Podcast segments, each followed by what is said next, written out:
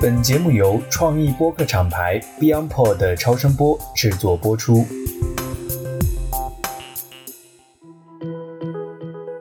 大家好，我是艾勇，欢迎来到 DTC Lab DTC 品牌研究室的播客，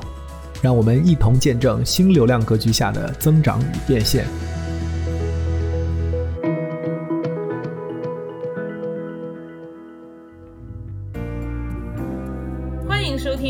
彩虹兽果蔬脆独家赞助播出的 DTC Lab。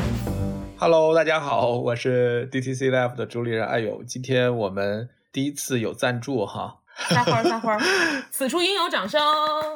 对对对，今天我们的嘉宾哈是我创业营的同学啊，Lilian，她自己也是一个创始人，彩虹兽是她自己的第二个创业项目了哈，她也是一个连续创业者，然后是 Stanford 的高材生。今天我非常荣幸在疫情期间邀请他在上海现在艰难的处境中跟我们连线来做节目，欢迎 Lilian。Hello，Hello，Hello，大家好，我现在在上海静安隔离中，但是特别开心，这个疫情期间还能跟老同学艾总 然后连线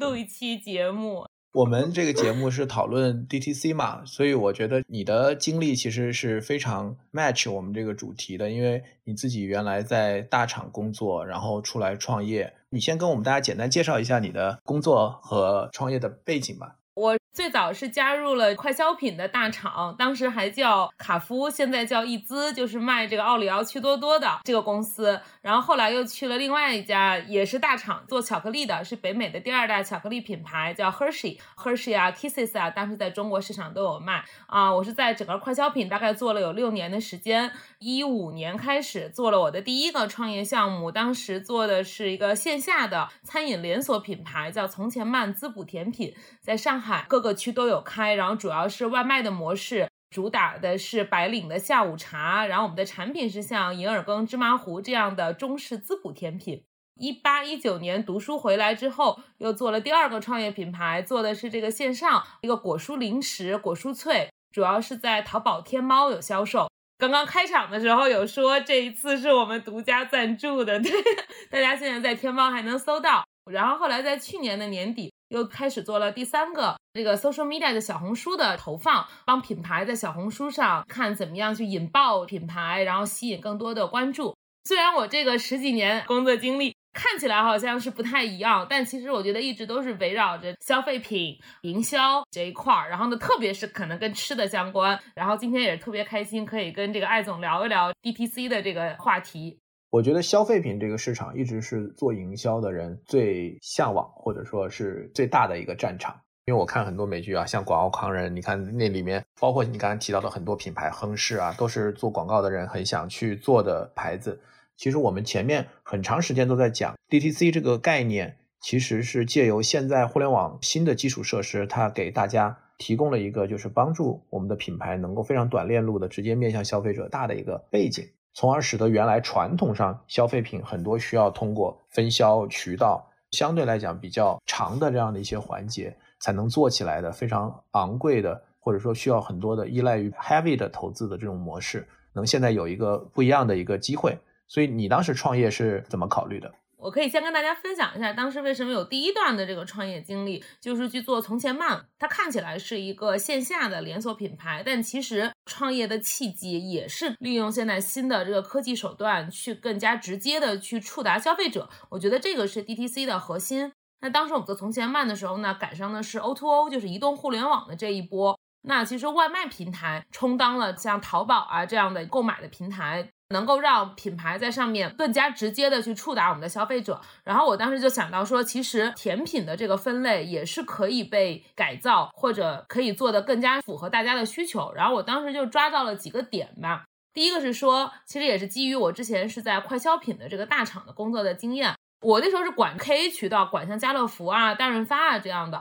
所以我们会跟这样的渠道去 align 每年有多少档的这个促销档期。当时大润发是每两周就是会换一次档，然后它是每周三固定换档，所以我们就会说，一到每周三，大家就像过年过节一样，然后就当时很多人会去大卖场买东西。家乐福是大概十天这样一个档期。所以我们觉得想直接触达消费者的话，第一是说有这么一个手段能够让你去直接触达消费者。那我们当时就抓到了一个是档期的这个概念，再一个呢，我们是用这个微信的公众号去直接触达我们的消费者。当时微信的公众号的政策呢，是一个月可以推文推四篇嘛。就是用的服务号，然后呢，其实就是一周一个档期，相当于，然后一个月推四篇。大家平时我们就是发传单或者怎么样，导流也都是导流关注到我们的这个服务号上面。然后呢，我们再有每周的这样的一个推文，就是能够跟消费者一个直接的触达啊，让消费者了解我们。我觉得这个是一个很大的，因为技术上所带来的，无论是像微信的这样的基础设施的这种革新，所带给我们做品牌的这样的机会。当然，第二个点我觉得跟技术革新不是很大关系啊，但是跟做 DTC 品牌有很大的关系，就是说抓一个细分的品类，这样呢，你才能够让消费者能够主动去想起你，因为你更多的其实可能最开始在线上，然后我们可能对像传统的都是像线下铺货架啊或者线下开店啊，我们其实是不想过多的做这种很重的投入的。那线上运营的话呢，你如果不联系消费者，那你就得让消费者主动去想起你。那我就得有一个特别清晰的差异化的定位。第三个点，我觉得做 DTC 品牌就是很重要的是，其实它是一个跟消费者玩起来的，就它并不是说我只是触达他、骚扰他，我去跟着拿着大喇叭跟你说我这是广告、广告、广告，想让你知道，而是说想让消费者主动的去喜欢这个品牌，跟你互动。那我们当时用的一个方式呢，其实用现在的话说就是私域，但我们当时在很早很早的时候，我们就建立了微信的粉丝群。然后很好的一点是，一四一五年那时候外卖平台兴起的时候，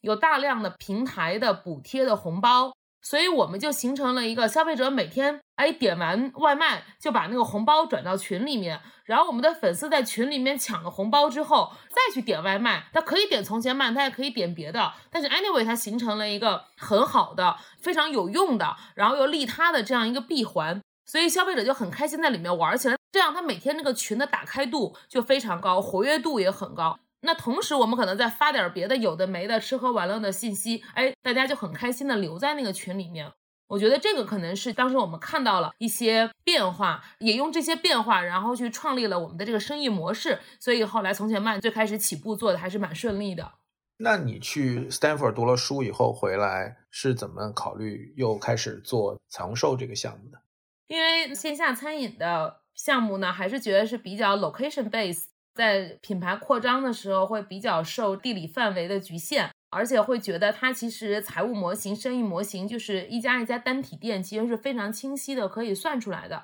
当你在扩张的时候，其实你可被公摊的成本，就是你总部的那个成本啊，其实是没有很多的。而它每一家店你要开店，你的房租、人员、水电这些硬支出，其实是占比非常高的。所以就会觉得它没有爆发性扩张的潜力，所以就更想是说能够做一个线上的品牌，能够哎一下快速的大规模的触达更多人。因为你像我做品牌的嘛，那其实我觉得有了这个好的 idea，我就是希望能够被更多人看到、了解到。那我就想突破这个地理局限，所以就想到这个做线上的，还是做一个消费品的品牌。我觉得确实，新消费这几年其实最大的一个赛道就是健康食饮，很多的这种食品饮料，然后再做健康的升级，零糖、零卡、零脂，功能性这方面。所以我觉得这个赛道肯定是一个很有潜力，也很 promising 的一个赛道。但具体到比如说 DTC 这个模式上来，你觉得你这次做这个项目，在利用新的这种模式上有了哪些新的想法？这次在做彩虹瘦的时候，我们的思路就是最开始先做线上，然后呢，希望在线上有了一定声量之后再去转线下。所以，我们这次在彩虹兽零到一起步的时候，我们最主要抓的一个核心的平台就是小红书。基于几个原因，第一是说我们的目标用户确实是年轻女生，那这个也是小红书上百分之八十以上的用户都是女生，而且是偏年轻的。第二呢，我们也觉得我们这个品类是个带给大家这个美好生活方式的，就像刚才您说的健康的生活方式，那这也是符合这个平台定位和用户需求的。第三呢，我们觉得小红书其实是一个啊，还相对来说可以低成本的去启动一个品牌的，然后帮品牌去获取第一批的核心用户，获取第一批流量的这样的一个平台。像它的图文创作形式啊，还有像它的一些流量推广工具啊，我们觉得跟其他平台比，还是价格相对比较 fair 的。其实我们这一期在我们一开始策划的时候也想，我们想借跟历练我们终点来聊一下小红书。因为我觉得小红书确实也是一个很独特的平台。我最早是在一九年我所在的应天下，其实那个时候我们就开始是小红书的 M C N 机构，他们那个时候做品牌合作人平台，就是小红书这个平台也开始商业化。小红书最早因为其实是做海外的攻略嘛，就海外电商、跨境电商，然后后来慢慢的一步一步转型到现在购物分享的一个平台。最近我看他们请谷爱凌做了代言人。小红书应该是现在我们看的主要的在关注的，我们叫三大三小啊这些平台里面唯一一个还没有上市的了。但是它也进入到了一个商业化非常重要的一个阶段。我看它的 slogan 现在打的是两亿人的生活经验都在小红书。它也经历了很多次的价值主张的变化，包括用户价值的变化。丽丽，你自己怎么看小红书这个平台？我觉得小红书它确实像你说的，它不是三大，它不是流量最大的，但是它的用户价值非常高。然后它确实笼络了现在中国最能花钱也最愿意花钱的一波人，大家在这上面共同去寻找着美好的生活方式。现在已经到二零二二年了，你觉得跟你们二零二零年那个时候刚开始在小红书上做 seeding 啊，或者做品牌这一块，你觉得红书发生了什么样的变化吗？我们确实现在能明显的感觉到，红书平台其实对自己的社区是非常看重、非常保护的。去年下半年吧，红书其实提出了新的这个 slogan，真诚分享，然后呢也会控制广告的填充率。现在平台对软广的打击是非常严厉的。从你的角度来讲，你觉得红书更适合什么样的一些品牌或者品类？如果你是一个品牌的创始人或创始团队，我首先想问你。你们想投放小红书的目的是什么？大的方向上，我会把小红书划分为两个，一方面是说你只是想在平台上种草，就是想让你的产品在小红书平台上有笔记、有曝光、有露出，有人能看到，有人能搜到，还是说你想拿小红书作为一个产品销售的重要的导流的渠道，甚至是直接在小红书上去落这个购买？这两块我认为是分开的，就是一方面我们叫品牌，一方面叫效果。我个人的观点是，我不认为品效可以很好的合一，所以呢，我通常就会想说，到底我们是重点在品上面，还是在效上面？那如果是说重点在品上面的话，以种草为这个目的的话呢？那其实我们就看适合什么样的品类，那就看小红书的用户妹子们喜欢什么呀。因为小红书的表现形式呢，还是图文为主，视频为辅，而且它是双列的信息流，就是用户要去点击才能打开，跟抖音那种单列是不一样的。那所以我们希望它是产品本身的表现力是非常强的，落下来呢，那就是产品的可能颜值非常高，或者是它非常适合拍照，就它的出图率很高。或者这个产品的卖点，我就在标题的几个字，或者是图上面 P 的那个字的几个字，能够把卖点说清楚，就是非常清晰的这样卖点的这种产品。再有一个呢，就确实如果你的产品是比较新颖的。我不是说那种恶搞啊或者低俗的新颖，但确实是，哎，如果你比如是一个国外的品牌，哎，你新进中国，中国以前没见过，或者一个新鲜的品类，那其实都非常适合在小红书上去做。再有就是从平台的导向上，像刚才我们说的，它是记录美好生活的。它还是往这个积极的生活方式上面去带。你像现在去年开始，平台非常主推的像露营这样的方向，大家现在已经生活变得很好了。那我们就回归郊野生活。如果你是做恰恰跟这种相关的，或者像今年冬奥会滑雪跟这些相关，都是平台会主推的。但是如果你要说我是想拿这个平台作为拉流量、作为购买为主要目的去做宣传的话呢，产品的高客单、高毛利、高复购。那这个肯定是必须的。再一个呢，就是产品的决策链路不要太长，因为小红书的一篇笔记的承载量是有限的，然后用户关注到一篇笔记的图文的时间一般也不会超过一分钟，视频不会超过三分钟。虽然比抖音长一些，但是也没有很长。它并不是一个像知乎或者像 B 站这样会看长文章或者长视频的平台，所以决策链路不要太长的品类可能更加适合。我们现在看，大部分品牌现在都陆陆续续开始做小红书了哈。但在早期，美妆个护肯定是最大的品类，而且里边 global 牌子也比较多，然后再加上一些新消费品牌，可能会是早期小红书非常多的。但现在我看，已经越来越多的企业都开始把小红书当做一个非常常规的投放的平台了哈。那从企业来讲，哪些企业更适合小红书？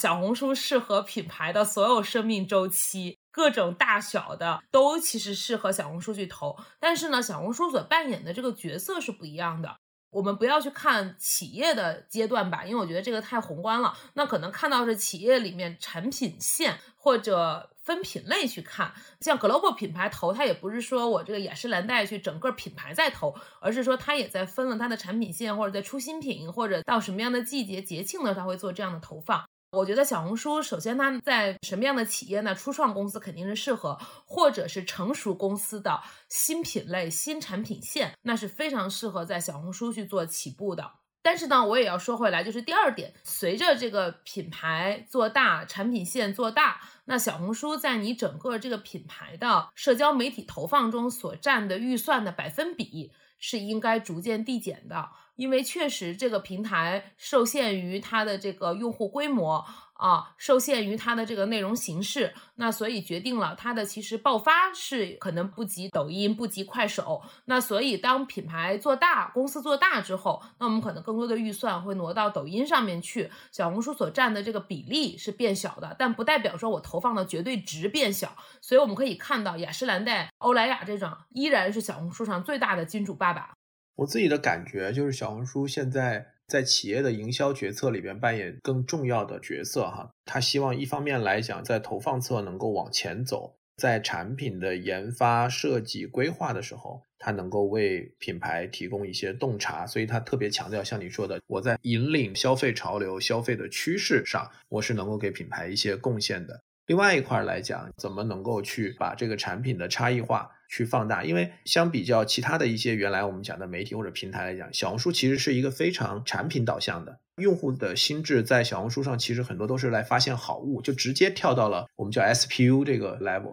所以产品的差异在这个平台上通过图文来建立，然后又怎么能够去放大，这个一直是小红书在讲的一个故事。其实你刚才说了有一个点，我还特别想说一下，就是你刚才说小红书其实，呃，现在都希望在品牌产品的研发阶段去前置介入。哎，这个我其实特别有感触，就是当时我们在做彩虹兽的时候。就是做零食嘛，大家知道零食非常冲动性购买，而且就是需要不断出新口味去尝新品的。我们当时后来就想说，既然我们出了产品，我们要在小红书上去做投放，那我们何必不反推？我们去看一下什么样的类目、什么样的产品啊，在小红书上是能引爆的，然后我们再去倒逼去找供应链。当然，我们可能有时候看到的是一些国外的产品、国外的零食，但是说明这些产品已经有了受众了，大家有这个需求、有这个喜好了。那我们再去反向去做的时候，其实成功概率是更高的。如果想做新品牌、新产品的，不妨可以在小红书上看一看有什么好的产品品牌去找一找，然后看看供应链能不能够去匹配。第二个点是说，小红书也可以去更早的介入。如果我们现在已经有了一个产品了，它可以帮你很低成本的去测试，去获得真实的用户反馈数据。无论是博主给你的真实反馈，还是当我们在小规模投放的时候所获得的这个 ROI 啊，或者是报文的这种转化，我们其实都能够初见规模吧，就是这个产品受不受欢迎，或者定位准不准。其实这个也都是很好的帮企业去减少这个试错成本的。小红书其实在去年十月份发布了一个新的营销方法论，那个 idea 四个字母其实对应的就是 insight、define、expand 和 advocate，就洞察需求和定义产品这两个其实是他们在现在非常强调的，帮助品牌去验证、去测试、去做消费者洞察，然后能够更好的去找到这个产品的卖点以及它的差异。对的，对的。然后呢，再有就是刚才你说的它的这个后链路。因为以前大家也会说啊，小红书上这个种完草，但是效果怎么样看不见。然后呢，也确实随着这两年三年新销品牌，大家其实这个销售业绩压力也都还蛮重的，很多也都是拿了投资的，总要给投资人有个交代嘛。我们这个投放的 ROI 是多少？所以其实小红书也在往后链路，就是这个转化上面，就是刚才你说的投流上面，也在加强他们这个效果广告服务的这些工具。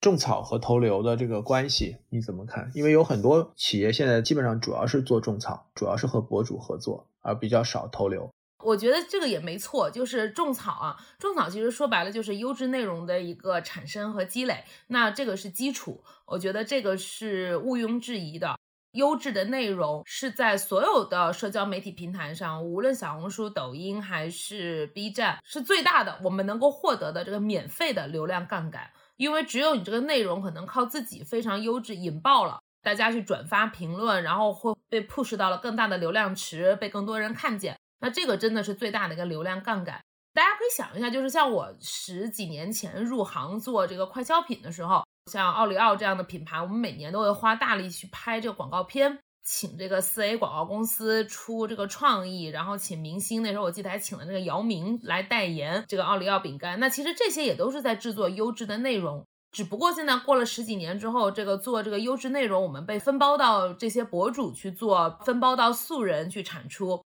但是大家对这个优质内容的喜好和需求是不变的。当然，有了优质内容之后，我觉得就像刚才艾总说的，这个投流效果广告工具，那我觉得是在优质内容之上去给它放大。现在就是我们说酒香也怕巷子深嘛，因为这个每天产出的内容实在太多了，大家的眼球每天的注意力都完全被分散到了，那谁都想去分一杯羹。那我们也希望通过效果广告的工具，去把这个优质的内容 push 给消费者来看到。也可以想到，就是原来我们那时候投广告都会去抢这个黄金时段，去抢央视，都是为了去让更多的人看见。那我觉得这个也是没有错的。不过就是只做投流不重视内容啊，我觉得这个可能就有点本末倒置了。因为我们会说，就永远都是巧妇难为无米之炊。我自己会觉得，在 social media 上面投放的话，大概可能内容的重要程度至少占到百分之六十，可能投流的技术啊或者各种优化的这一部分可能占个百分之二三十，最后再有百分之十可能是给运气。但是呢，优质的内容是最最最重要的。这一块我觉得非常认可哈，我一直觉得也是内容是这些平台最大的一个杠杆。那在小红书这个平台上，大家一直很关注爆文率。我做很多的 seeding，然后跟很多的博主合作，包括投流，就是我最终能够产出多少篇爆文，因为少数爆文可能贡献了非常多的互动和裂变。在这一块，你觉得怎么才能够提高我们的爆文率？其实爆文率，爆文是一个结果。什么样叫在平台上能够出爆文？就是优质的内容长什么样。用户的心理并不是说想看你们家孩子长得萌，而用户的心理是想看有什么好吃的，我们家孩子也能吃。这个问题我有一个就是非常非常明确的两条原则，一个叫共情，一个叫利他。我们现在在帮品牌做笔记的时候，一定都是去用这两条标准去看的。共情还是以举的这个小孩吃面的这个笔记，就是我共的情是说，我知道天下的妈妈都想给自己的小朋友找好吃的东西，又营养又美味的食物给小朋友，那这个情感是相通的。那我们利用的也是这个情感，然后利他呢，就是说我现在给你推荐一款我们家小孩亲测好吃，然后它也适合你们家小孩的食物。那通过这样的角度去写。而不是说我体现的只是小范围的，就是我在晒我们家孩子。如果他只是在晒自己的孩子吃面，那这个他就不符合利他的这个原则。因为你们家孩子爱吃，不一定我们家孩子爱吃。所以呢，你一定要体现的是这个面我们家孩子爱吃，你们家孩子一样也爱吃，这样就利他了。最核心的还是说你去了解人的这个需求。我们也可以看到好的报文的笔记，或者是我们看到那些大的博主，其实都是这方面做的很优秀的。关于消费者洞察这一块，其实这也是小红书在方法论里面非常强调的嘛，就是说你怎么去找到这样的一个洞察。那这一块能给我们举个例子吗？可以给大家举一个我们自己操盘做过的一个儿童食品的一个例子。当时接手这个品牌的时候呢，他在小红书上也是有做过投放，然后我们看了一下大概的内容，它是针对三岁以上的小朋友吃的主食正餐。产品是非常不错的，也很健康。然后呢，也做了很多适合小朋友的这个卖点的改进。那个图片颜值也很高啊，无论是包装还是最后做出的成品。所以呢，它其实是非常适合在小红书推的。但是它在小红书推广的第一期的这个效果并不是特别好。所以后来品牌就跟我们这边在聊，我们看到的呢，他找的这个博主啊，是我们当时认为问题最大的，就他找的都是宝妈。找的确实都是家里有小朋友的，然后呢，几乎所有的笔记的封面都是一个小孩儿在那儿吃面、吃东西、吃饭的一个照片，我们叫萌娃出镜。其实我们这么听起来，哎，你说一个做儿童食品的品牌找宝妈，然后让拍这个小朋友在吃东西的这个照片作为笔记的首图，非常非常非常合理。但是为什么这样推广下来的效果就不好呢？我们后来就发现。当别的宝妈或者别的用户在刷这样的小红书的时候，我们看到别人家的孩子在吃东西的时候，我们是无感的。但是那些宝妈拍的照片，体现的都是我家的孩子怎么萌，而没有把注意力放在那个食物上面。那个食物他们拍的没有很诱人，而都是小朋友怎么可爱。但是别人家的爸爸妈妈刷到的时候，你们家孩子萌不萌跟我有什么关系？就会有这种感觉。我只是关心你的这个食物好吃不好吃，但他并没有去把这个食物的诱人去表现出来，而是体现都是小孩儿好看。我们就发现这个可能就是他对这个用户的心理的了解不够。虽然好像他看似我抓对了正确的平台小红书，我也选对了这样的博主，但是他的内容方向都做错了，所以他第一期推广效果就没有很好。当我们后来接手之后，就所有都转成了去体现食物好吃，但是在笔记里面的后面，我们当然也会让他有拍到小朋友在吃的真实的样子，但并不是说会把那个作为首图。而首图是说，明确的给爸爸妈妈告诉他们，现在有一个新的很好吃的产品，也同样适合你们家的小朋友，所以你非常可以来点击那个笔记看一看，如果喜欢可以去购买，这样的推广效果就非常好。我觉得对绝大部分品牌来讲，我想他们进入到小红书的第一站，肯定都是先从和博主合作、跟创作者合作开始。那我们也看，这也是为什么在小红书商业化最早期，其实就是做品牌合作人，现在叫蒲公英平台。那么大家也关注到，就是最近这一两年，其实平台也在不断的加强对于博主商业合作的监管。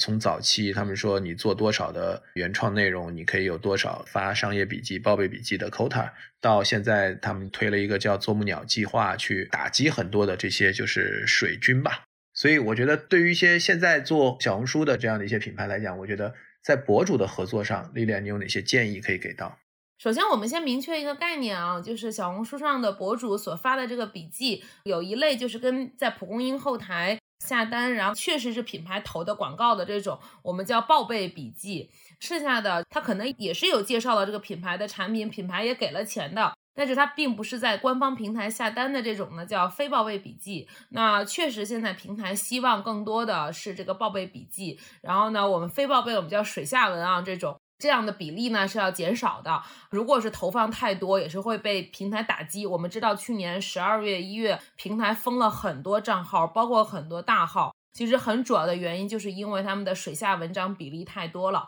传统的我知道有很多一两年前、两三年前关注小红书的，还都听说有这种打法叫素人铺量。我一上来铺个几百几千篇的这种做法，现在小红书上已经不流行了。如果一上来铺这么多，很有可能你这个账号就被封了。说到这个哈，我们有注意到小红书平台刚刚在四月二十号，它生效了新的品牌违规扣分规则。平台将监控品牌在社区的营销行为。对于没有经过品牌合作平台、没有经过平台的广告审核的一些内容合作呢，平台将把它判定为违规营销，会处以不同程度的限流、封禁等阶段性的处置措施。就你刚才讲的，平台还是在持续的把社区的合作要进行规范化。再一个，就像我刚才说的，优质内容是平台最大的这个流量杠杆。所以，即使你铺了一堆垃圾笔记出去，你只是在博一个爆文的百分率，那可能百分之一都不到。你铺一百篇都没有一篇爆的，那你还不如把那个时间精力好好花在去打磨几篇爆文，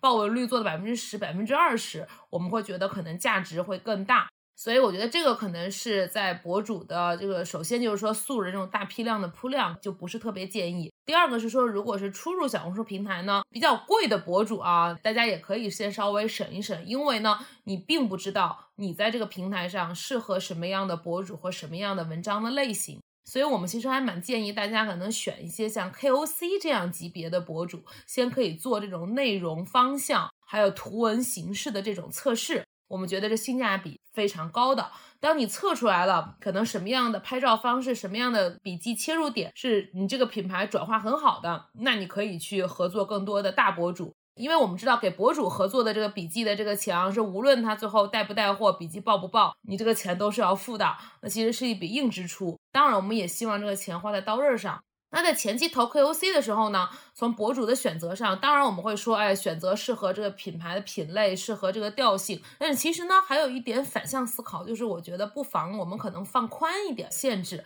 可以多测试几种类型。我觉得前期非常建议所有的品牌都花一到三个月，先去测试这个内容方向。而你测出来之后，我可以聚焦去打某一些类型的博主，但是前期不要把这个口收的太窄。否则，你未来在放量的时候就会遇到困难，因为你不知道你能在哪个方向上再去发力。然后呢，在博主的具体真的落到筛选上呢，那大家真的要火眼金睛看一下，它是不是这个水号、营销号。小红书这个也是商业化这么多年，也有非常非常多的这个机构或者博主，其实是依托小红书生存的。那也确实会有很多灰色的商业化的这种操作，那大家要好好看一看。我一般个人会比较关注的几个点，一个是说我会看博主近期文章的评论区，去判断这个博主的笔记或者他的这个人设是不是真实。因为如果是评论区的很多互动都是有问有答有回，确实对他的笔记感兴趣的，那就比较好。评论区看多了，很多水号就能识别出来。第二，会看他近六篇或者近十篇，就是近一个月的这个笔记的互动的情况。太久远的就也不用太看了。第三个的话，我也会看的是他暂藏笔。第四个，如果是我们合作的是五千粉以上的大博主的话，在蒲公英后台能够看到他的数据的话，大家真的要去后台看一下他的这个平均阅读数和互动率。说实话，真的是非常好的博主，互动率在百分之五到十已经非常优秀了，极少有超过十的。但反而是营销号的话，可能有些互动率做到了百分之二十三十四十，我甚至见过互动率百分之八十以上的。那这种号其实肯定就是水号了，大家就火眼金睛，不要选了。你刚才有讲，建议品牌花一定的时间来去验证这个内容的方向，这个内容方向具体指的是什么？我来举个例子吧，就是像我们最近有在做一个。家居品牌的，它是一个床垫，它是适合内容方向是放在这种非常装修好的、很美的这种家居的环境中，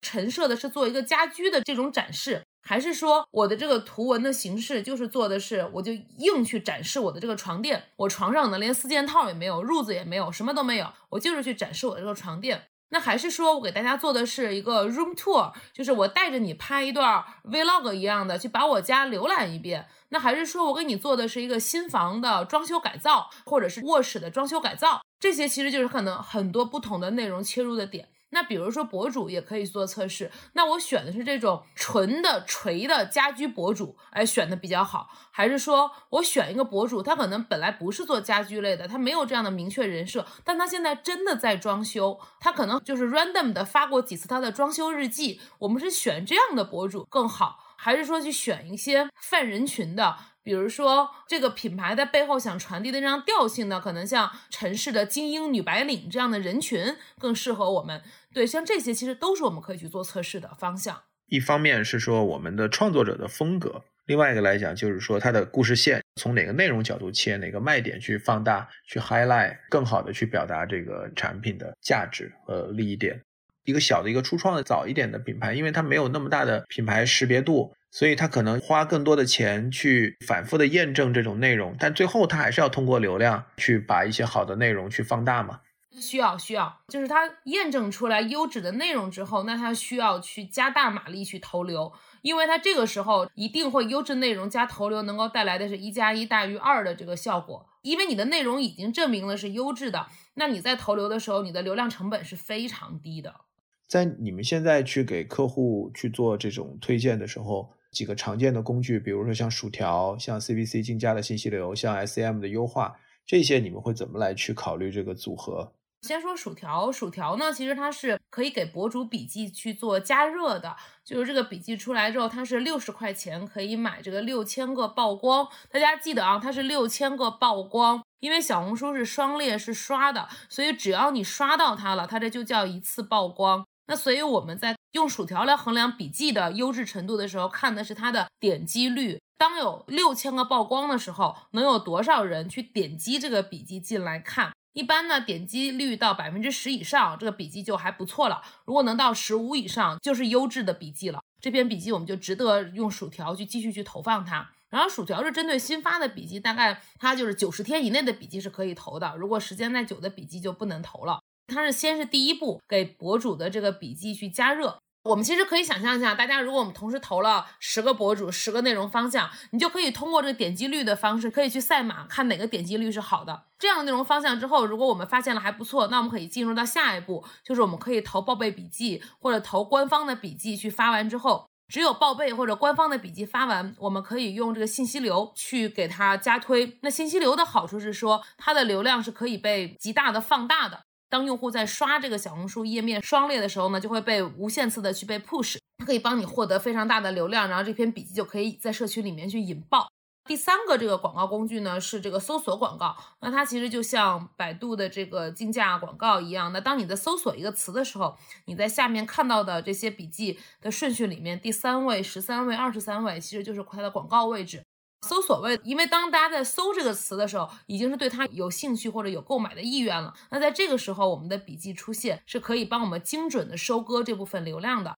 所以呢，我们比较建议的是用爆文啊，用已经加热过的笔记来再去投这个搜索词。所以其实它是一个一篇笔记，从最开始出来测试能不能引爆，到后来去获得了社区的大流量，到最后再去帮品牌获得了这个购买的或者是这个流量的收割的一个全链路的过程。坦率讲，我觉得博主的合作其实有很多的不确定性，这也是我想也是李脸为什么一开始讲，就是说，尤其对于一些新品牌刚进入这个社区，你可能对。这个社区里边的内容风格、用户的偏好，包括你自己的内容方向还没有那么确定的时候，可能先主要和一些相对小一点的创作者来合作，这样你能在成本上控制得很好。另外一块，我其实对很多品牌的一个建议就是，如果有可能，除了做笔记和投流之外，还是可以去看一看，就是平台官方的一些活动。小红书因为其实是一个相对来讲，在运营侧，其实平台这几年还是做了挺多的事情。平台特别希望能够变成一个新的潮流趋势、生活方式的这样的一个引领者，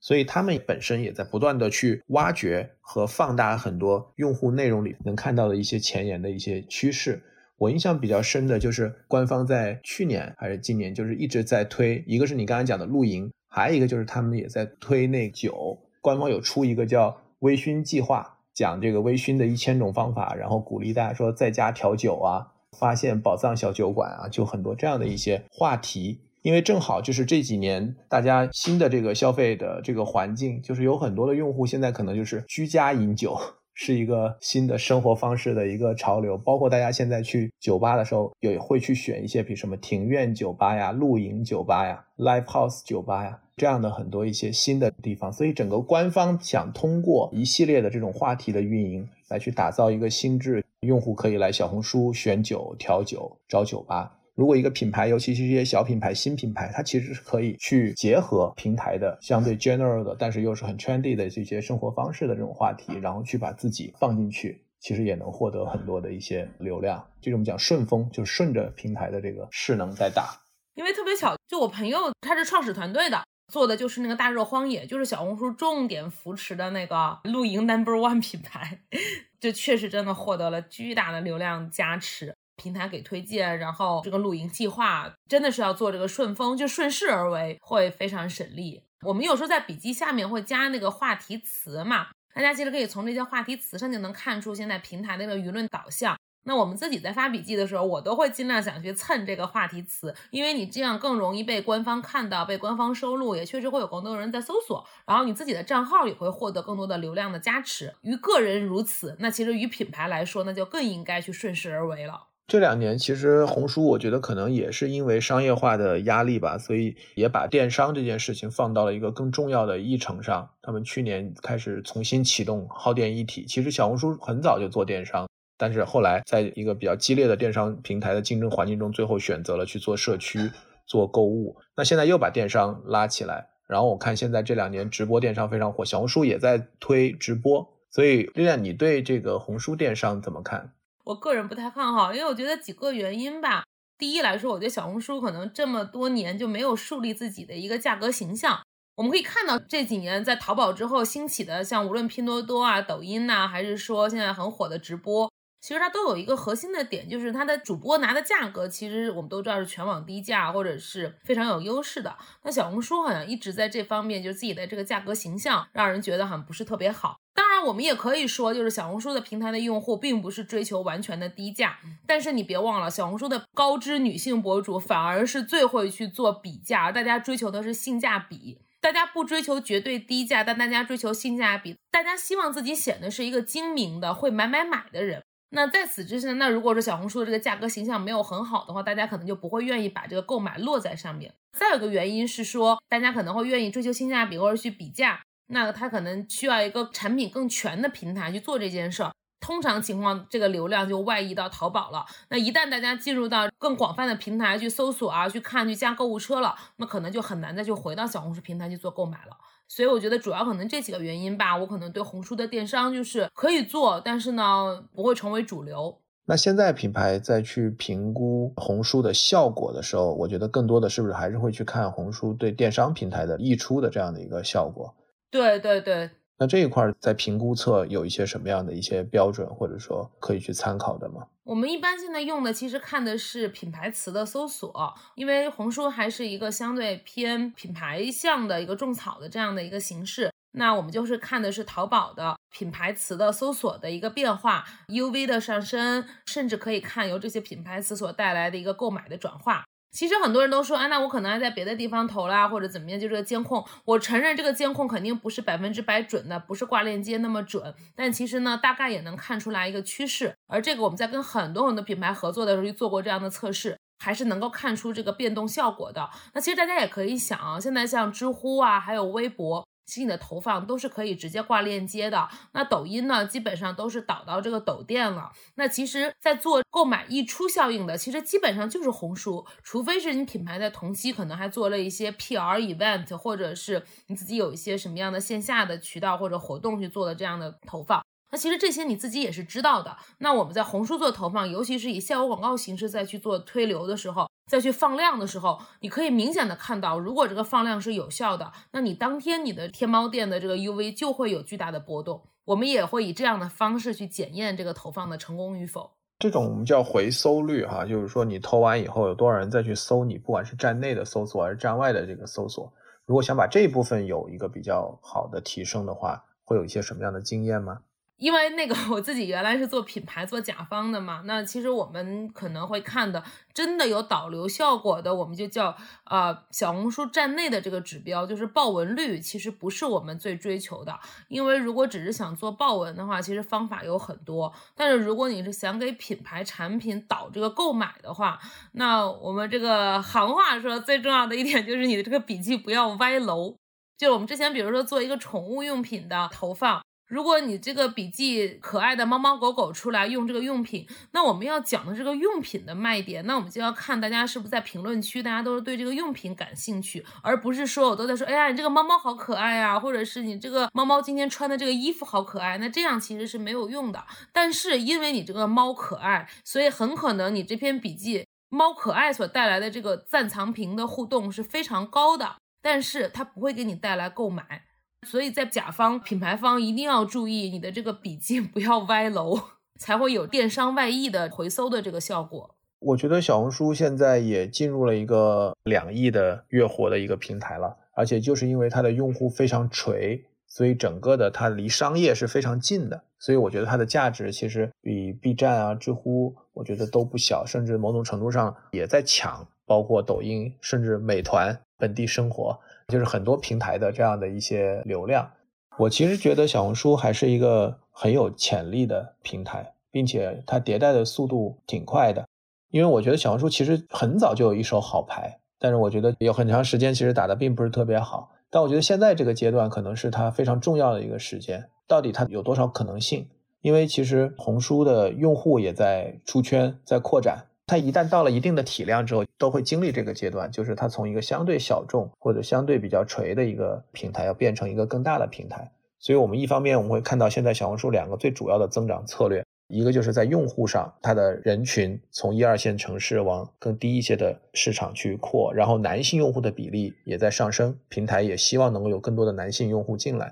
第二个来讲，就是在内容形态上，它的内容风格从早期的主要以偏女性向的美妆啊、服饰啊这种为主，然后现在内容的方向也在开口越来越大，包括在形态上，短视频的内容也越来越多。其实都是一个平台在成长的这个阶段，它要经历的这样的一个过程。那么在这个扩圈扩量的这个同时，怎么能够保持它的核心的用户价值以及它的商业化？这个就是每一个平台都要经历的这个成长的烦恼。那做得好的，可能它的价值就会上一个台阶；那做得不好，它可能就会面临很多的这样的一个挑战。所以我觉得小红书在过去其实一直是在商业化这一侧，大家觉得拿了一手好牌，但是实际上没有它自己本身的赚钱，其实并没有特别的好。而且它的在商业规则的修改上其实有很多的反复。因为你想想，他现在谷爱凌的广告讲这个两亿人的生活经验，其实这还是一个这是一个很大的价值主张，它里边所蕴含的这个商业的空间是很大的。我觉得跟其他的平台来比，小红书是几个特点。第一，我觉得它是有情怀的。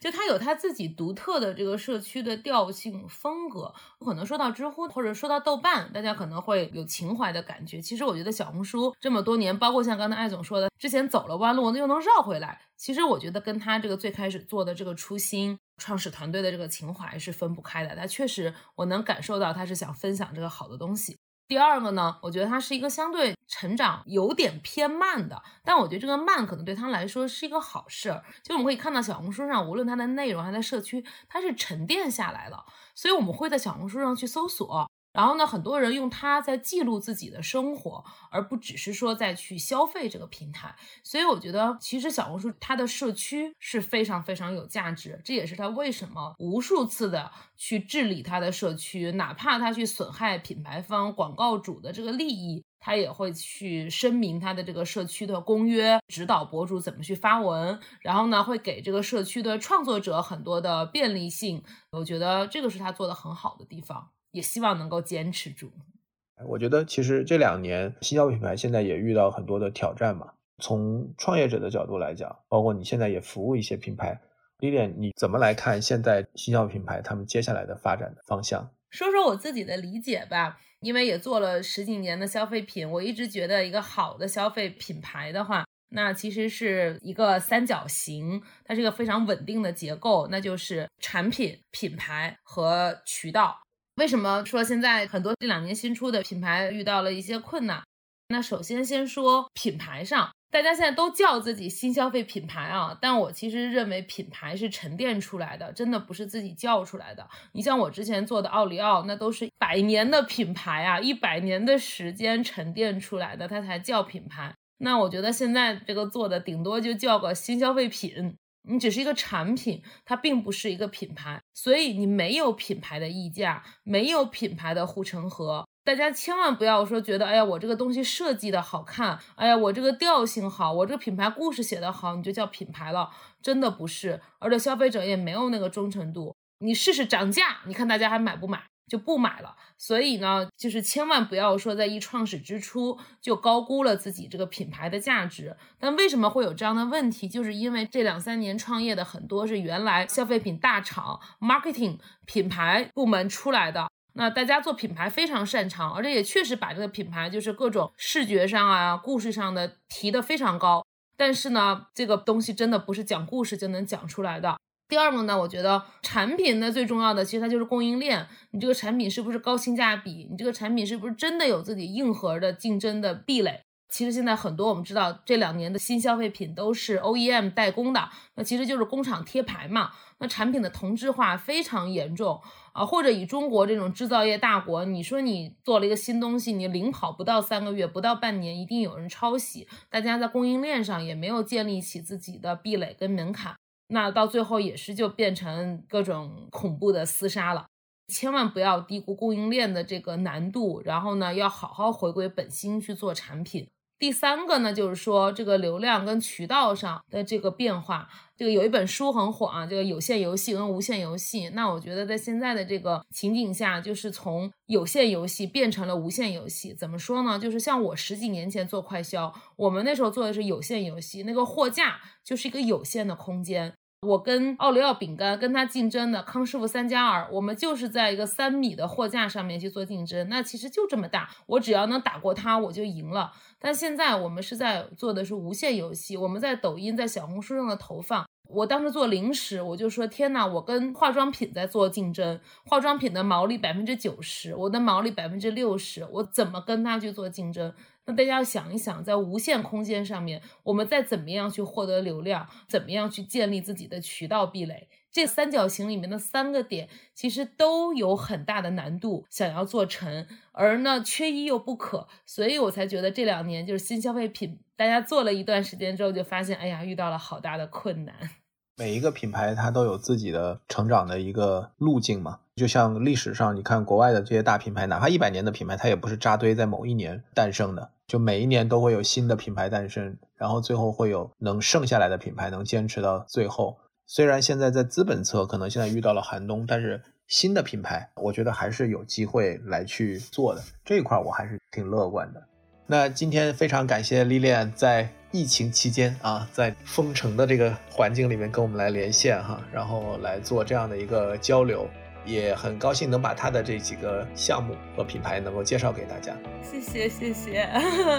其实我觉得今天特别开心，然后可以聊这些。我们现在疫情居家，然后正好在上海这次被隔离之前，已经有很多朋友，因为我们就怕蔬菜买不到，大家可能也从新闻上看到上海人民抢菜的这个经历。那其实我当时就说，嗯，蔬菜不用抢，大家可以囤一点彩虹瘦，因为我们就是非常健康的果蔬零食。那无论是说，哎，你在这个全国各地现在自由着出去玩啊，现在春天踏青，其实也可以吃；还是说大家居家，现在食物供应可能不那么充足的时候，作为一个很好的维生素补充，也是 OK 的。那如果大家在淘宝下单的时候备注我们这个 DTC Lab 的话，那我都会给大家额外加送三包我们的彩虹兽零食。希望大家也可以听节目的时候边听边吃，吃的开心。好的，那再次感谢历练，感谢彩虹兽，我们下次节目再见，拜拜，拜拜。